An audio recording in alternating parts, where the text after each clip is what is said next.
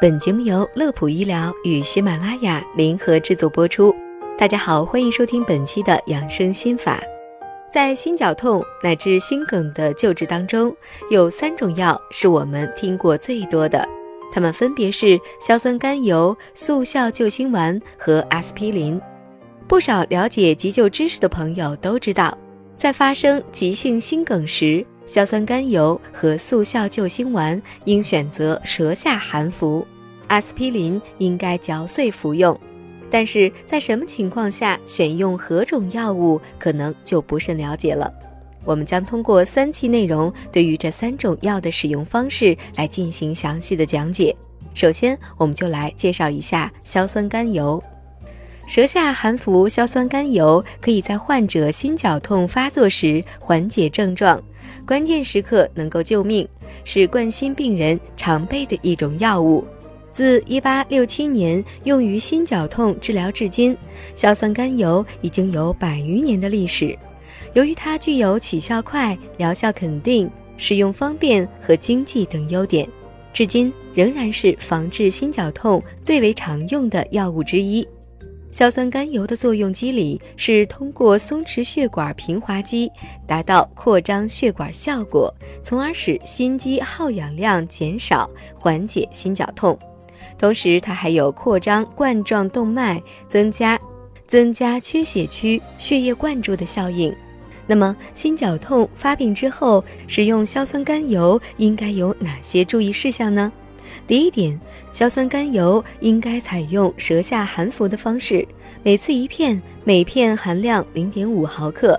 含服五分钟之后，如果不见效或者是疗效不明显，可以再含服一片，最多可以连续含服三片，每次服药间隔是五分钟。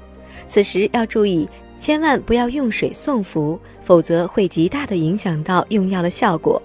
第二点。含服硝酸甘油时，尽量的采用坐姿，因为硝酸甘油有扩张血管的功能，可能会引发头晕、低血压的情况发生。